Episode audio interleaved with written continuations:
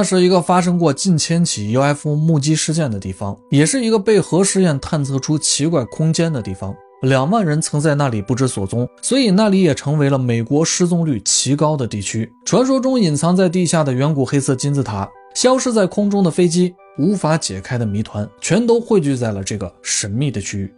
大家好，我是大白，今天我们来聊神秘的阿拉斯加三角。阿拉斯加是位于美国最北部，也是面积最大的一个州。在这个大约一百七十万平方公里的区域里，不仅生存着一千种以上的野生动物，还有着上千条巨大的冰川与五万多公里的漫长海岸线。在这里，既能观测到自然的北极光，也能看到人造极光阵列制造的奇异天象。但更令人印象深刻的是啊，那些比每年极昼和极夜加起来还要多的神秘事件。据传闻，自1970年以来，在这个美国人口第三稀少的州，竟然有超过两万人在此失踪。也有人把这些失踪事件与频发的 UFO 目击联系到了一起。经过调查发现，围绕着这些事件发生的最为密集的地方，可以用三个小镇：最北部的朱诺、中部的安克雷奇与南部的巴罗连接，构成一个横跨在阿拉斯加的。巨大三角形区域，近些年比较可信的 UFO 目击事件几乎都是来自这个三角区域内。二零一六年五月十三日凌晨，费尔班克斯的一名治安官贾里德·奥古斯丁在夜班巡逻的时候，偶然目击并且拍摄到了天空中出现的不寻常的发光物体。他发现这个发光物悬停在空中，不断的闪烁着，忽然从一个分裂成了三个，紧跟着保持着这种规律，再次的合体与分裂。奥古斯丁说啊，自己从没有见过这样的人造物体。他的直觉告诉他，这个东西拥有意识，似乎也并不是啊地球的产物。而这不是唯一让人感到震惊的目击事件。早在2003年，也是在菲尔班克斯附近，有人目击到上百个不明发光物体以极为复杂的方式穿过夜空。一个名叫查尔斯·盖恩斯的电工与他的同事们就共同目睹了这个令他们无法忘记的壮观场景。据查尔斯·盖恩斯回忆，当时他正在和自己的团队建造一座旅游用的小屋。他从屋内来到外面的时候，下意识地抬头，就看到夜空中有三四个明亮的光点在不断地移动着。据他目测，这些光点距离地面非常的高。起初，他认为这些光点可能是夜航飞机的灯光，但随即盖恩斯就发现了不对劲儿，因为这些光点啊移动的实在太快了。而接下来的一幕令他终身难忘。盖恩斯看到天空中的光点变得越来越多，像某种编队一样朝着一个方向移动着。他立即呼唤其他人一同前来查看。而就在这个时候，光点开始发生了变化。原本向前水平飞行的几个光点，突然依次向前加速了一段距离，随即又猛地按照原路依次返回到了光点群中。这期间，回头倒飞的光点就像是与其他轨迹上的光点碰撞在了一起，但却没有发出一丁点的声音，更是以不可思议的直角的角度啊向上或者是向下飞出了光点群，没有任何的停顿。甘斯认为这完全超出了他对物理学的认知。而迄今为止，阿拉斯加的六千五百起的不明飞行物目击事件中，最为著名的要数日本航空幺六二八号班机事件。据当时报道，一九八六年十一月十七日，一架从巴黎飞往东京成田机场的波音七四七杠二四六 F 型货机呢，在途经阿拉斯加上空时，遭遇了三个不明飞行物。在当天晚上五点，幺六二八号班机飞行至阿拉斯加东部费尔班克斯一万一千米的高空时，机长斯内千寿最先注意到左侧前方啊有两个不明飞行物体正与飞机相对同步的高速飞行。所以，从飞机的角度看过去，不明飞行物就像是没有重力一样啊，静止悬停着。随即，副机长腾龙宪也看到了这两个与他们并排飞行的发光物。与此同时呢，机组人员惊恐地发现啊，不明飞行物突然改变姿态，以上下排列的方式冲到了幺六二八号航班前方两百米左右的位置。机组人员能够看到啊，不明飞行物上像是有推进器一样的方形阵列。机长寺内千寿描述啊，随着更加耀眼的光芒，他们甚至能够透过玻璃感觉到不明飞行物发出的巨大热量。这种情况持续了大约十分钟左右，两个不明飞行物突然以远超飞机几倍的速度啊，闪烁着向东快速的消失了。然而事情并未结束，在霍基看见费尔班克斯城市的灯光之后，又出现了一个两边发着强光的球体型不明飞行物。据机长描述，新出现的不明飞行物目测要比这架747货机呢。大上三到四倍，也就是两百到三百米之间，所以把它称之为呢母舰型不明飞行物。在与安克雷奇航空管制沟通期间，母舰型不明飞行物又迅速消失。幺六二八号班机则最终临时降落在了安克雷奇机场。像这样的不明飞行物目击事件在阿拉斯加层出不穷，但更令人感觉到奇怪的是啊，那里异常的失踪率。据不完全统计，在高峰期，阿拉斯加三角内离奇失踪的人数已经超过了四千人。自1970年代以来，在阿拉斯加已经大约有两万人离奇失踪。1950年1月26日，一架载有44人的道格拉斯 C 杠54运输机在阿拉斯加上空消失。尽管加拿大和美国军方展开空前规模的救援行动，但始终未发现飞机的踪迹。更令人感觉到疑惑的是，在几次搜救行动中，还有三架飞机啊，也在搜索任务中意外的坠毁了，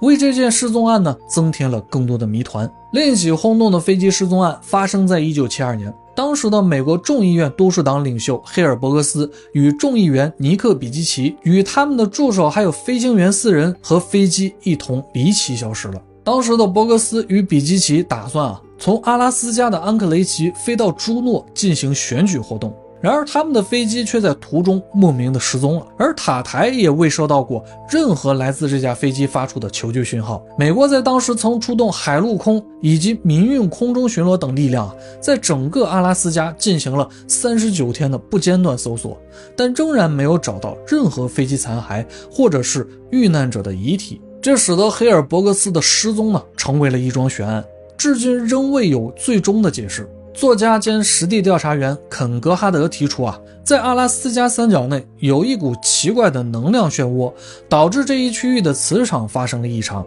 机器因此会莫名失灵，人更是容易啊在那里迷失方向。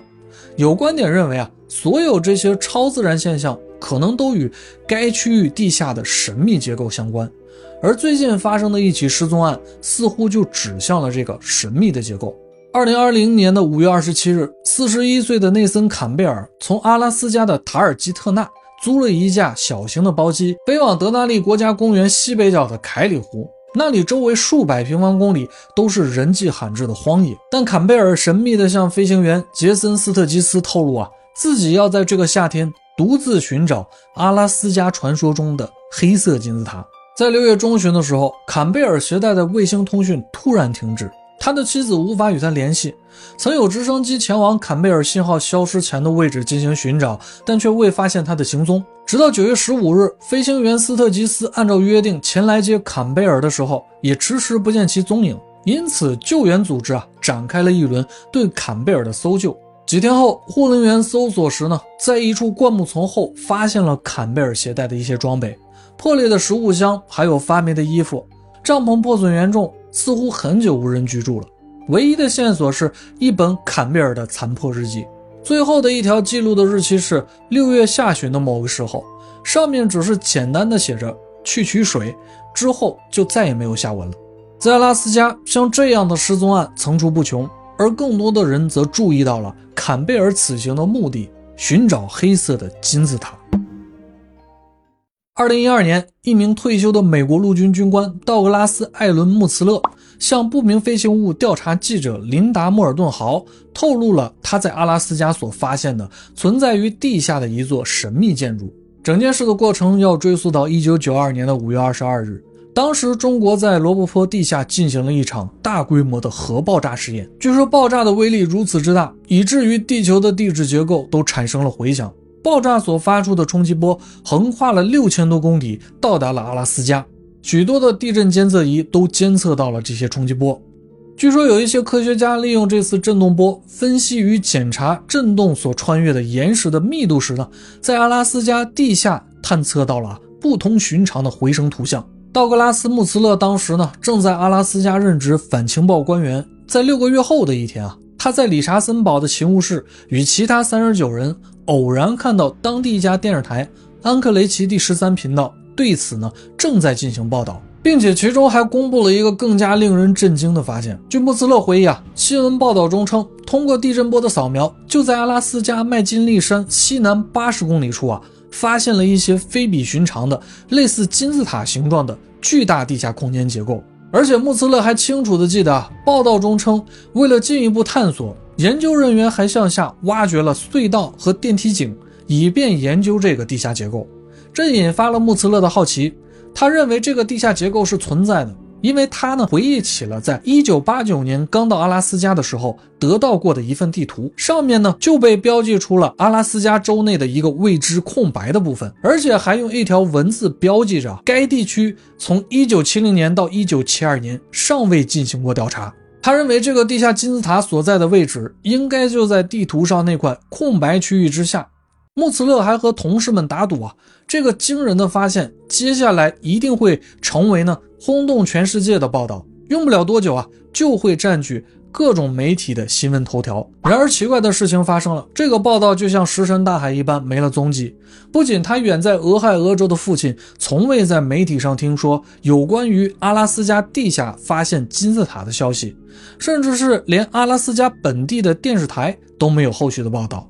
这让莫茨勒和他的同事啊十分的疑惑，所以他决定呢前去当地电视台询问清楚。可是啊，当他来到安克雷奇电视台时，却被电视台的总经理告知，从来就没有播出过这样的新闻。他所说的这个故事呢，也根本就不存在。于是啊，没有头绪的穆斯勒只能空手而归。然而，正当他准备离开时，电视台的一名女剪辑师呢，匆忙的找到他，并且小心的告诉穆斯勒。说他无意中听到了穆茨勒与总经理的谈话。接下来的消息呢，让穆茨勒既疑惑又震惊。女剪辑师告诉他，关于地下金字塔的报道其实是存在的，但是所有的备份与副本磁带都被不知身份的神秘人啊给拿走了。穆茨勒回去之后啊，把自己的发现与经过呢告诉了其他同事，所有人都和他一样非常的气愤，都觉得自己被骗了。他们不知道为什么，或者是啊什么人在隐瞒这个消息。这让穆茨勒坚定了继续寻找答案的决心。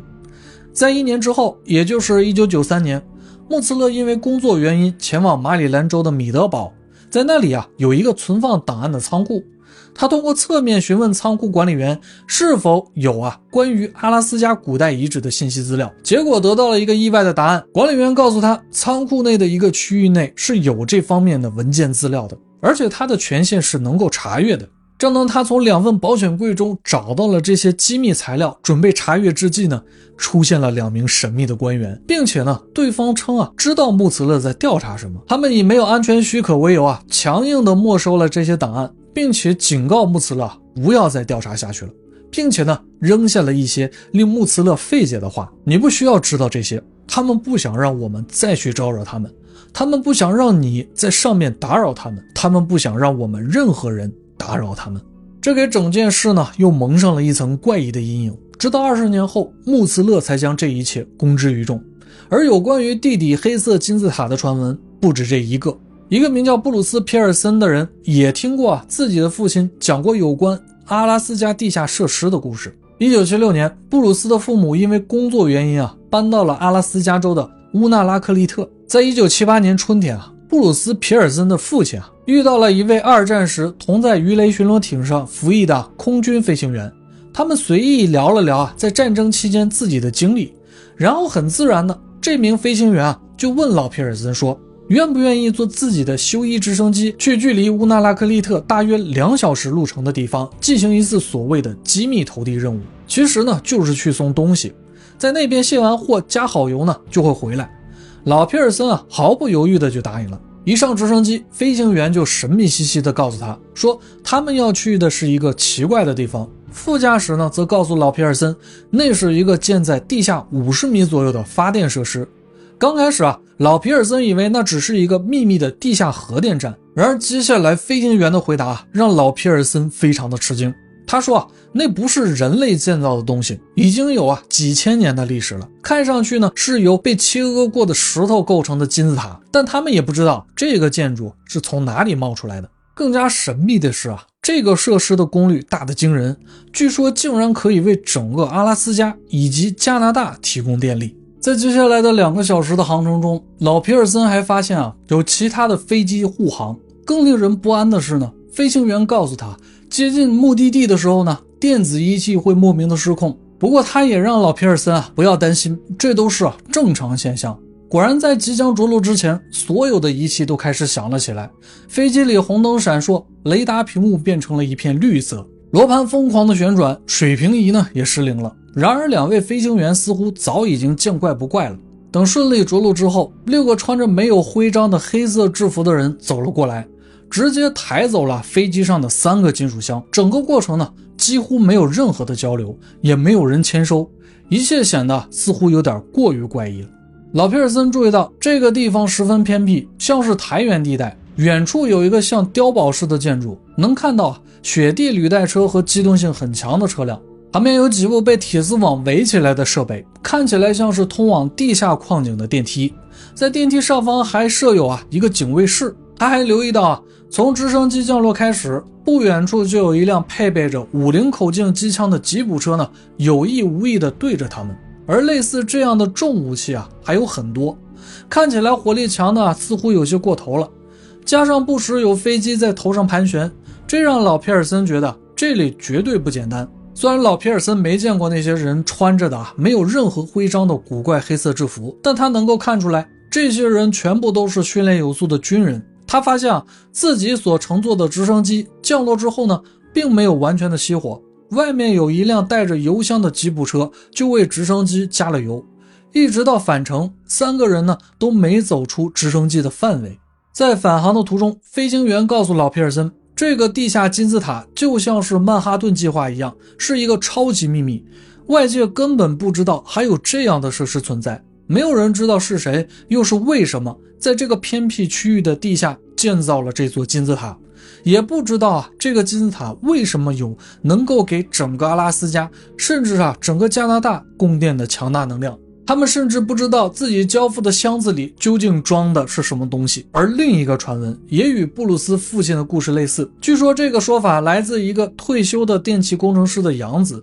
他说他的养父曾被招募到阿拉斯加的一个军事地下设施中工作过。他的养父曾是一名军人，退伍后学习的电气工程与物理学。在为美国电话电报公司，也就是 AT&T 工作时呢，美国军方联系了他，并邀请他前往阿拉斯加，在一个被称为“黑暗金字塔”的地下设施中继续工作和学习。1959年，这名工程师被带到了阿拉斯加的乌纳拉克利特。他先是乘坐一个车窗被涂成黑色的巴士，行驶了大约六个小时，才到达了第一个目的地。虽然看不见外面，但由于他项链上有一个装饰用的小指南针。所以他知道这是乌纳拉克利特东部的某个区域。令他惊讶的是呢，他还需要继续乘坐小型飞机才能到达黑暗金字塔的真正所在地。据工程师所说啊，在那里，他乘坐电梯进入了地下两百多米的一个区域，那里有一座巨大的金字塔形结构。金字塔的四个角分别对应着东北、东南、西南和西北，每个角都有一个控制室，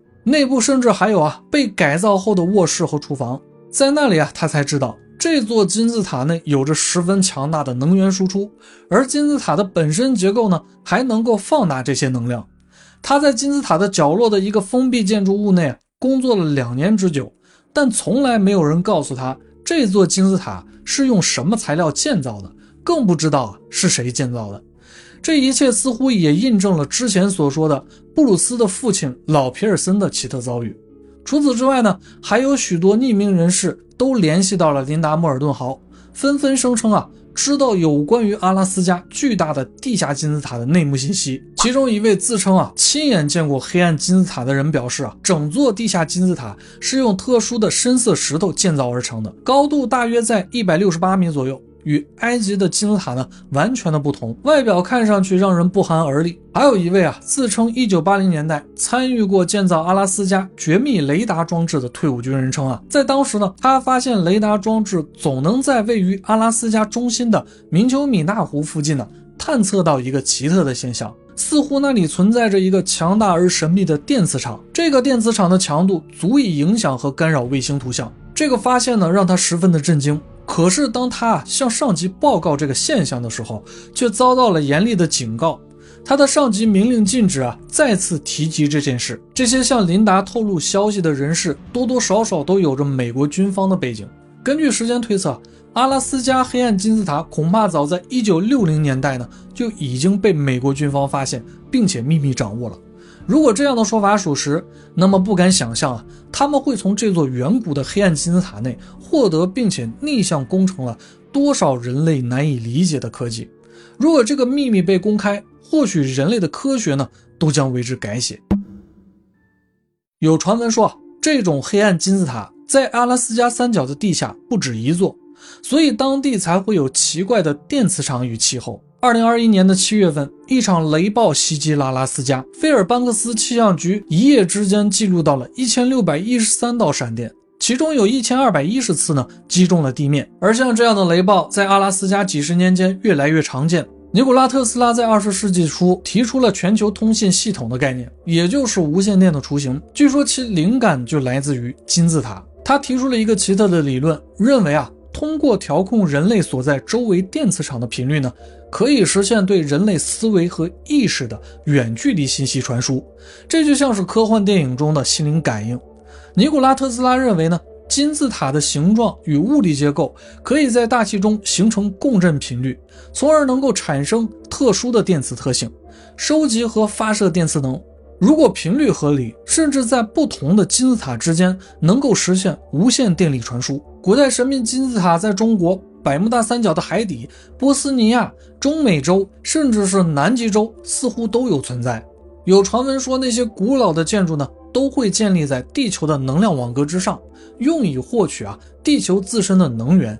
所以脑洞大开一下。这些会不会是地球上曾经的史前文明的遗留？那些未知的史前文明点亮了与现代人类文明完全不同的科技树。在史前文明消失之后，人类不同文明都有延续这些金字塔的外观与结构，但却忘记了它们的真正用途。而阿拉斯加地底的黑暗金字塔，或许就是史前文明的杰作了。好了，关于神秘的阿拉斯加三角与地下黑暗金字塔，我们就先聊到这儿了。如果你喜欢我的节目，请你继续关注。我是喜欢夜谈的大白，我们下次夜谈不见不散。